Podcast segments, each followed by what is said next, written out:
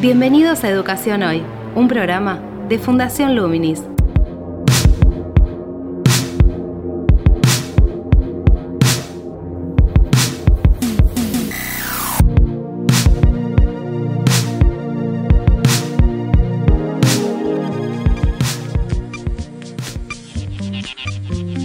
Hola, ¿qué tal? Soy Gabriel Torre y estoy dando comienzo a Educación Hoy, el podcast que realizamos desde Fundación Luminis, abordando diferentes temáticas de educación de Argentina y en el mundo. En esta edición tenemos un especial porque se publica nuestro boletín mensual, al cual pueden suscribirse a través de www.fundacionluminis.org.ar y allí recibir novedades y recursos educativos, entre otros contenidos aparte de este podcast. Digo especial porque vamos a tratar un tema que tiene que ver con un grupo de organizaciones del cual Fundación Luminis forma parte, que es Primero Educación, que está lanzando una campaña de concientización sobre una necesidad de poner en foco la educación como tema central en la Argentina en cuanto a las perspectivas de desarrollo futuro y de mejora de condiciones del presente. Por este motivo nos acompaña también Marcos Orteu, director ejecutivo de Fundación Luminis, para hablar un poco sobre, sobre este tema junto con otros integrantes de la organización. ¿Qué tal Marcos? ¿Cómo estás? Buenas Gabriel, ¿cómo estás? Sí, sí, hoy vamos a estar hablando sobre Primera Educación y la nueva campaña que lanzamos desde esta red que se llama La Educación Primero.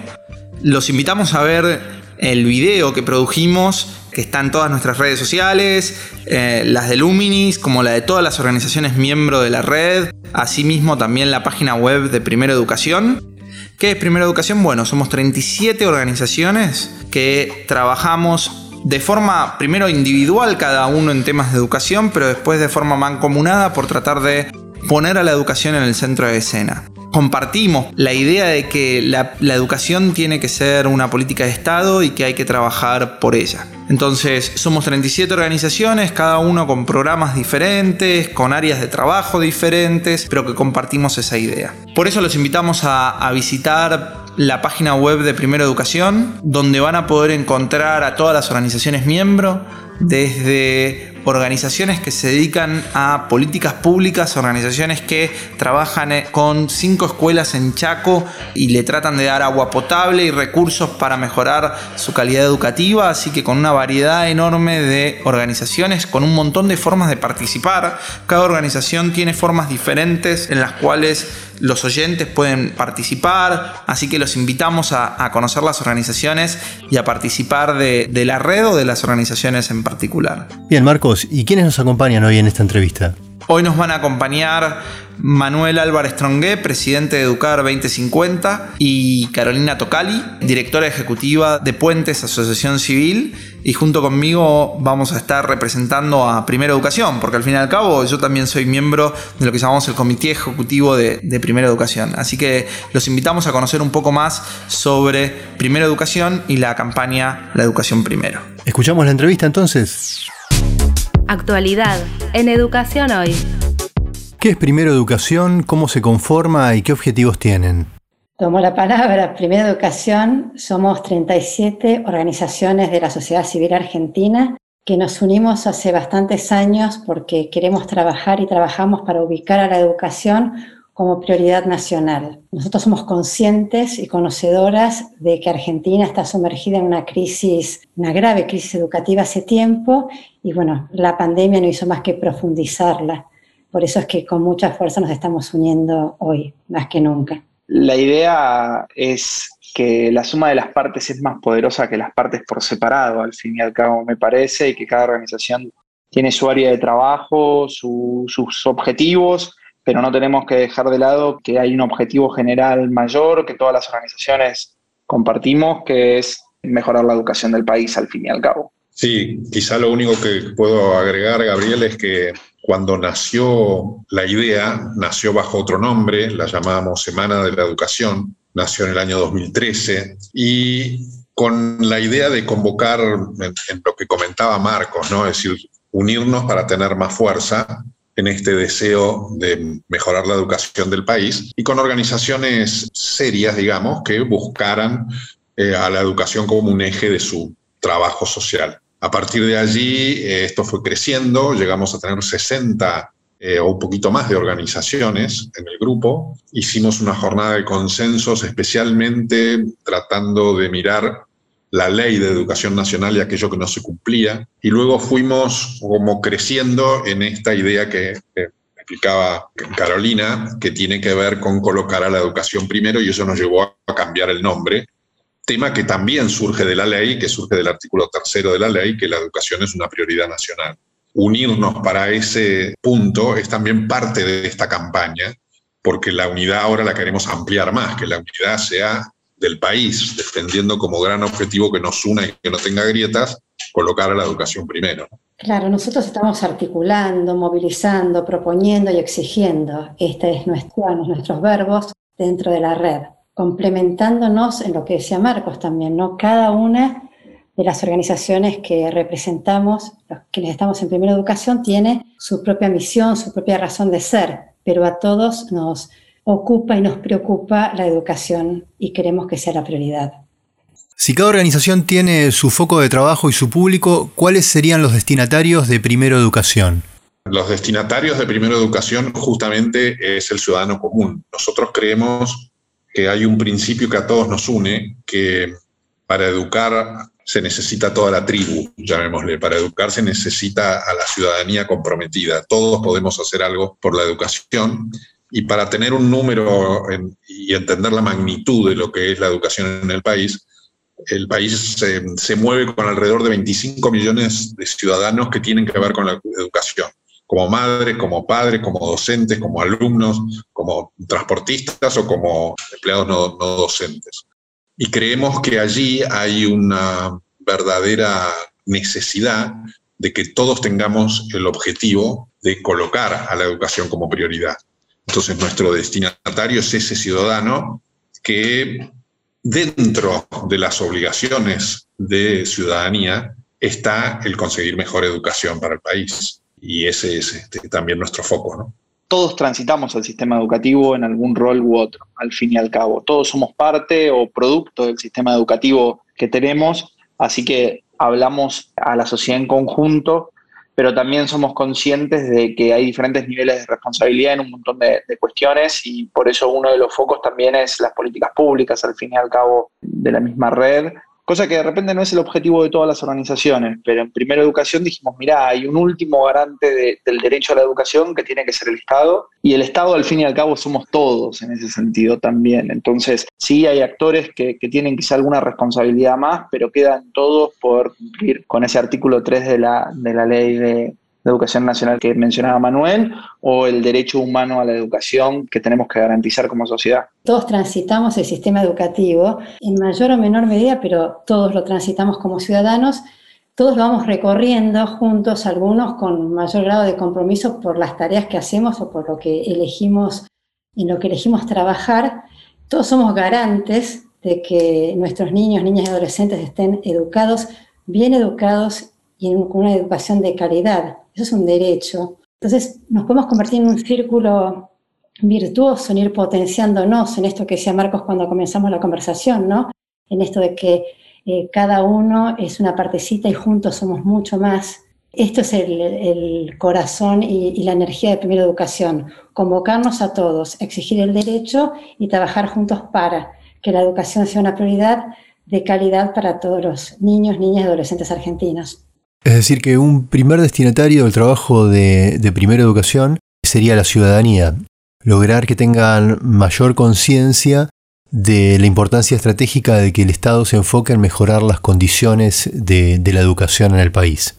Y un segundo destinatario sería el Estado con sus respectivos gobiernos, sean provinciales eh, y nacional. Ya que están lanzando una campaña educación primero, de la cual sería interesante que nos cuenten cuál es el mensaje y cuál es su objetivo, ¿Cómo trabajan esta relación entre concientizar a la ciudadanía, tal vez brindándole eh, mejores argumentos que los que circulan en los medios para poder generar un debate sobre la educación, y el encauzamiento de las demandas de, la ciudadanía con esa información hacia el Estado y sus respectivos gobiernos para mejorar la calidad educativa? Bueno, hay, dos o tres cosas allí, Gabriel. La, la, primera que tendríamos que mirar es la campaña en sí misma, ¿no? La campaña busca este principio que recién mencionábamos de colocar a la educación primero tras un año de pandemia que ha impactado de lleno en eh, la cantidad y la calidad de, la educación. Cuanto a cantidad, porque sabemos que vamos a tener un número muy alto de chicos que abandonen, que abandonen la escuela, que abandonen su educación, que ya teníamos un problema grave antes de iniciarse la pandemia en cuanto a abandono, deserción, y esto se va a incrementar.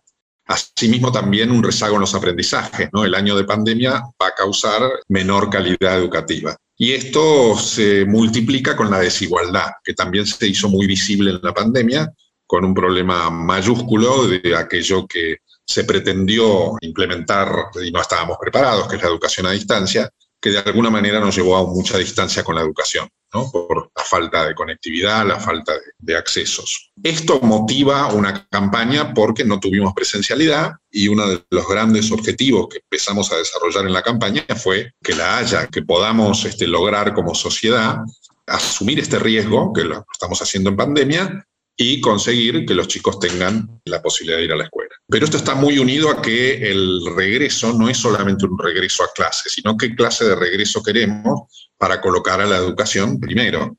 Y entonces la campaña enfoca especialmente ese tema. La segunda parte de la pregunta es cómo nos vinculamos con el poder político, ¿no? O como decía Marcos, nosotros todos también trabajamos en política de Estado. ¿Por qué?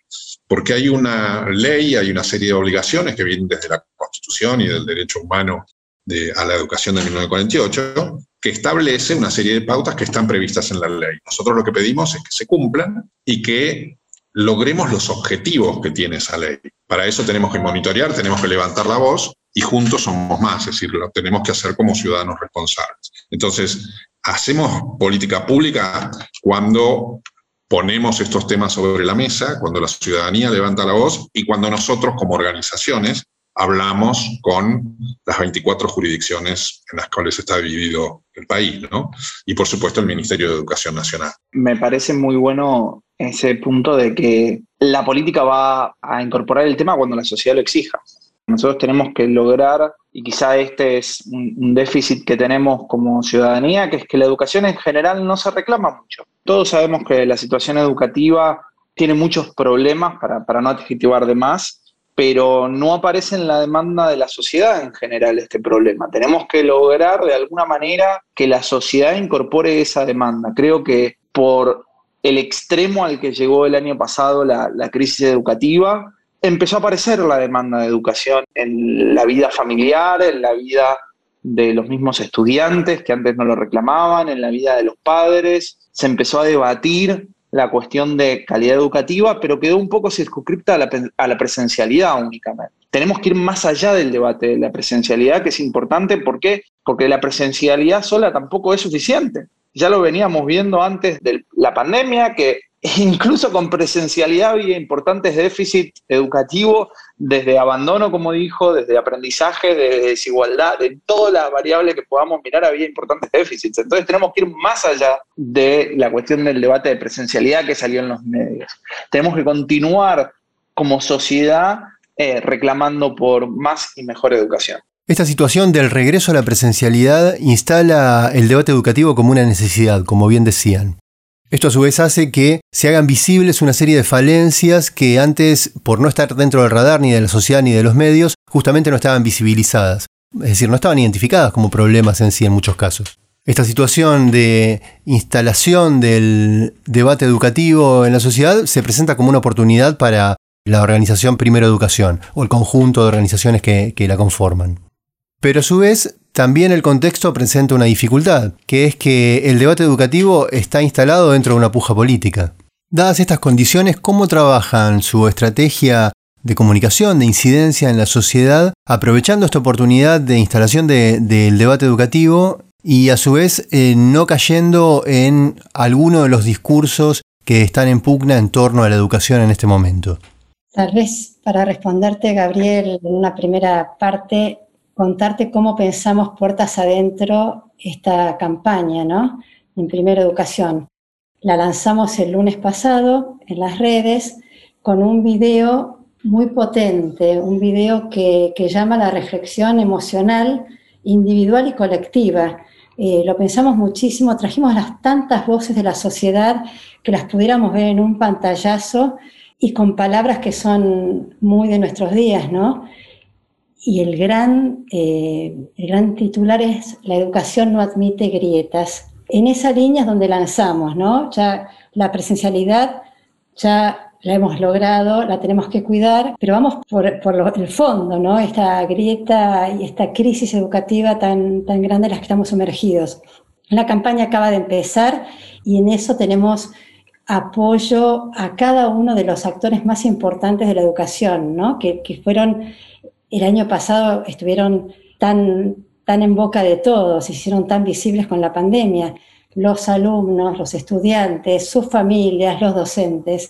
Tenemos acompañamiento y ideas y testimonios para ir sosteniendo este trabajo de, encarar realmente la crisis y, y salir juntos que estamos viviendo como, como educación en Argentina. Sí, quizá um, sumarle a lo que dice Carolina, en, tu pregunta está cómo saber aprovechar el momento. La verdad que no veíamos a la educación en la cresta de la hora, la veíamos, digamos, debajo. A partir del año pasado y, y, a partir también de una cuestión hasta egoísta, donde el problema se les sentó en las rodillas de las madres y padres, empezó a visibilizarse la necesidad de la escuela, la necesidad del docente, la necesidad de poder tener tiempo libre para esas madres y padres. Y todo eso empezó a, tomar, a hacer tomar conciencia sobre lo que estaba pasando con la educación, inclusive la calidad que mencionaba Marcos antes. Entonces, a partir de ahí surgió un movimiento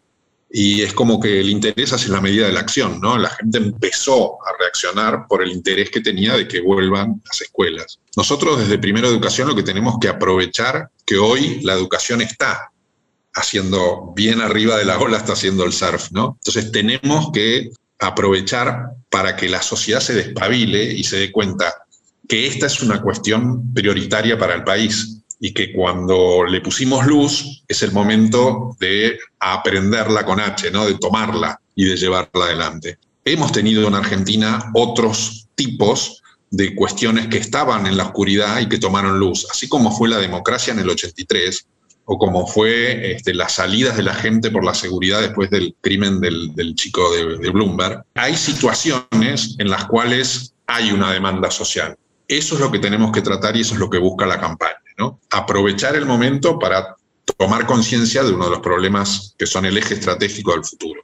En ambos ejemplos que diste hubo luego medidas concretas. Aprovechando este momento, este contexto, tal como venimos hablando, ¿a qué medidas aspiran que por lo menos se enuncie desde el poder político para luego traccionar sobre ellas, como por ejemplo eh, por medio de una campaña como la que están llevando adelante ahora? ¿A qué medidas aspiran básicamente a que puedan llegar a plantearse para mejorar las condiciones educativas en la Argentina? Me parece que, hay un primer paso que es que la política se haga cargo de este problema. Y eso es lo primero que estamos pidiendo. Me parece que, que hoy estamos pidiendo que se hagan responsables de esta situación y que se vuelva una prioridad en la agenda en general, de los políticos particularmente, pero ¿por qué digo esto? Se nos pueden ocurrir un montón de, de, medidas, pero lo primero que tenemos que decir es que las queremos encarar. Nosotros podríamos escribir y en su momento lo hablamos bastante, los 20 pasos para solucionar la, crisis educativa argentina. Lo podríamos escribir, me parece que cada uno podría tener 20 pasos, pero nos podemos poner de acuerdo con algunos generales. El problema es que la política no se puso de acuerdo en que todavía esto es una prioridad. Y la sociedad recién ahora está empezando a decir, che, este es un tema importante. No lo podemos dejar de lado, entonces vamos a ocuparnos de eso. Creo que es un músculo que se ejercita. Hoy los padres se están organizando para ver cómo ocurre la presencialidad, que ese grupo de padres que se organiza, ¿sabes qué? Después funcione para reclamar sobre la infraestructura escolar o reclamar sobre la calidad educativa de su escuela. Los padres son actores centrales en todo esto. Los docentes, los docentes están diciendo, mirá, yo tengo un montón de usos y requerimientos pedagógicos nuevos a partir de ahora, porque tengo que usar la clase de otra tengo que administrar la clase de otra forma. Tengo, bueno, necesito formación, necesito herramientas reclamarlo en el proceso de paritarias con los gremios para que la discusión sea más profunda que únicamente la discusión salarial. Estamos totalmente de acuerdo que eso tiene que ser una prioridad, pero hay un montón de otros temas que algunas veces quedaban fuera de la agenda porque la sociedad en conjunto no lo reclamaba. Entonces, creo que es un músculo que empezamos a entrenar y creo que podemos escribir un montón de, papers sobre cómo lo vamos a solucionar, pero hay que empezar a solucionarlo, no tanto con los grandes planes, sino más bien incentivar a que cada uno desde su propio lado empiece a ejercitar ese músculo de reclamar por mejor educación en la escuela, en la familia, a los gobernantes. Es decir, que en la acción entonces hay un sentido de construcción democrática, porque en lo que estaban planteando está la idea de que se puedan conformar grupos de interés en la sociedad que traccionen sobre algún aspecto de la demanda educativa y a medida que se van conformando, fortaleciendo y sosteniendo en el tiempo, la necesidad de la existencia de primera educación se iría diluyendo. Sería la mejor, la mejor noticia del mundo, ¿entendés? Que no tengamos que existir. La mejor noticia sería que la educación este, sea de calidad y que la educación no tenga los problemas que tiene hoy. Cuando vos preguntabas qué pedíamos, la verdad que pedimos un rosario de cosas, porque la ley de educación nacional tiene una serie de objetivos que no se cumplen y entre ellos hay uno de mínima, que es que nosotros tenemos educación obligatoria desde los cuatro años al término de la secundaria y tenemos aproximadamente el 50% de los chicos que no terminan esa educación obligatoria. Pero además de los que terminan, más del 50% no comprende lo que lee. Entonces tenemos fallas tan groseras y que están en la ley y que están bien definidas en la ley, más allá de la cantidad de errores que pueda tener. Por ejemplo, el financiamiento educativo, que ahora sale como una nueva ley de financiamiento que parecería que se va a legislar la jornada extendida, la calidad de la formación docente. Tenemos muchas de esas, digamos, de esas metas que deberíamos cumplir, pero que la sociedad tiene que ser consciente que ya están discutidas, que hubo consensos, que están en la ley. Entonces, eso es ciudadanía democrática. Fíjate que uno de los objetivos de la secundaria es darle una licencia de ciudadano a ese chico que termina el secundario. No lo estamos haciendo porque no estamos cumpliendo esa obligatoriedad y tendríamos que decir, si somos honestos, este chico no está educado. Entonces, esa es una falla democrática y esa es una falla inclusive para que funcione la democracia en nuestro país. Entonces, está todo muy unido a esa necesidad de demanda social para ponernos en orden. Ahí están planteando un tema bien concreto que se viene debatiendo en la educación que aparece como casi la primera capa subyacente cuando la educación se transforma en, una cuestión de debate en la sociedad, que es la transformación de la escuela secundaria. En ese nivel hay un gran problema porque es donde más desgranamiento hay, más índices de repitencia y de abandono. Incluso también donde tal vez haya más demanda por parte de los destinatarios de, de ese nivel educativo. Me refiero a los alumnos porque en las pruebas aprender aparecieron varios temas que tienen que ver con la necesidad por parte de ellos de un cambio en la escuela secundaria. Digo, en este punto, ¿cómo se plantean ustedes este problema? ¿Está dentro de su foco? ¿Es una prioridad? ¿Es una instancia posterior a lo que están haciendo ahora? ¿Plantean algún tipo de demanda en relación a, a la necesidad de un cambio en la secundaria? Mira, es un punto incluso anterior. Nosotros está subido en la página web de Primera Educación, es un documento que hicimos en 2019, hicimos un documento estableciendo algunas prioridades de trabajo con propuestas y, lo trabajamos, pero creemos que el cambio va a venir de, la sociedad. La secundaria definitivamente es una, demanda, de la misma manera que formación docente también sabemos que es una demanda, las cuestiones de familia y, y interacción familia, sociedad, escuela también es uno de los focos nuestros. Entonces, hay un montón de, políticas concretas que podemos avanzar, pero creemos que en este momento lo más importante es que los ciudadanos, muchos de los cuales ya se hacían cargo de la educación y que, estaban peleando, pero tratar de llegar a aún más gente, tratar de motivar a la gente a seguir involucrándose, a seguir peleando por la mejora educativa. La cantidad de demandas son variadas, extensas y complejas en muchos casos, no es simple el camino para transitar, pero necesitamos de todos. Y ese es quizá el segundo gran mensaje de, la campaña actual, es necesitamos que todos se unan a, esta epopeya, como la llamamos en un momento, porque creemos que va a tener que ser eso. La cantidad de cambios que se necesitan requieren de todos hacer un gran esfuerzo para dar vuelta este barco. El mecanismo lo tenemos, son los mecanismos democráticos que, que supimos conseguir, para ponerlo de alguna manera, pero necesitamos que todos desde el lugar que tenemos se involucren en, esa batalla, eh, aquellos que la vienen dando, que no bajen los brazos, porque el futuro del país depende de eso, el futuro de, los jóvenes de los niños y niñas, depende de que demos esa batalla por la educación. Cada organización de primera educación por separado lo hace, pero también la tenemos que dar de forma conjunta y la sociedad tiene que, tenemos que ser la hinchada de aquellos que lo hacen. Solo con respecto al tema de secundaria que comentabas, Gabriel, también hay que tener en cuenta que históricamente Argentina, desde la democracia acá, incluyó muchos alumnos en, el sistema de secundaria. Eh, secundaria se originó como una, un segmento de, de, de elite, digamos, y luego se fue digamos, de alguna manera popularizando. Eh, con lo cual hay algunos aspectos que también hay que destacar de la Argentina y la educación. Lo que nos revela a nosotros es que desde el 2006 tenemos la obligatoriedad de la educación secundaria por ley y este no es un objetivo que lo veamos como bandera nacional porque además de no cumplirlo, es obligatorio manantropo, llamémosle, no lo cumplen, también tenemos una serie de diferencias que nos hacen no enfocar este tema como central. Entonces, eso es lo que nosotros queremos traer dentro de lo que es la discusión del secundario. Cumplir la obligatoriedad, cumplirlo con calidad y seguir algunos ejemplos donde vamos a tener que hacer un cambio educativo muy amplio. La verdad es que los, los alumnos piden ese cambio. Nosotros tenemos que poner en el centro al alumno, tenemos que escuchar. La educación, después de lo que vimos también en el 2020, nos da una oportunidad muy grande de ver la tecnología y la educación. Entonces, este, si los uh, alumnos no terminan el secundario y empiezan a, tener su, su, deseo de terminarlo, ¿por qué no lo hacemos con tecnología? Porque allí vamos a ganar muchísimo de la experiencia que tuvimos en el año 2020. El famoso FINES, el ¿por qué no lo empezamos a hacer con tecnología de educación? A esto lo tenemos que poner en el centro para que la sociedad lo reclame y se despabilen los gobiernos para decir, bueno, muy bien, este, el de la secundaria, es un objetivo y necesita un cambio radical. Te invitamos a participar de Educación Hoy a través de las redes sociales de Fundación Luminis, arroba Infoluminis o nuestro sitio web www.fundacionluminis.org.ar.